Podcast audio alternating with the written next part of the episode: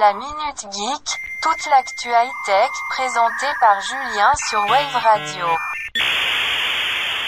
Vous avez un message. Paiement sans contact est limité à 50 euros. Pourquoi ces jours sont comptés? Le paiement sans contact est l'une des évolutions les plus spectaculaires de ces dernières années. En portant le plafond à 50 euros, cette technique s'est très largement imposée en France. D'ailleurs, l'idée d'un passage de ce plafond à 80 euros est désormais évoquée. Récemment, il a été repéré une allusion aux 80 euros dans un communiqué de SumUp.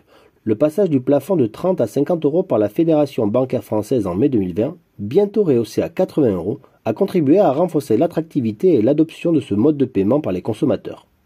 Dans les pays de la zone euro, dont la France, il est aujourd'hui possible d'utiliser Apple Pay, Samsung Pay ou encore Google Pay sans ce seuil symbolique.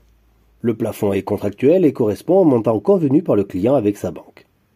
Si cette pratique se démocratise à plus grande échelle, la pression pourrait être très forte pour accélérer le mouvement et agir bien avant 2026.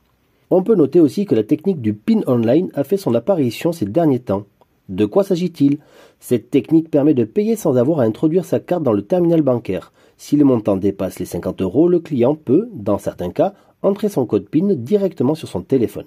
Hors de l'Europe, d'autres pays nous ont déjà largement devancés. C'est notamment le cas du Canada où le plafond est déjà passé à 250 dollars canadiens, soit environ 180 euros. Il en va de même pour les États-Unis où ce niveau se situe autour de 100 dollars, soit 92 euros.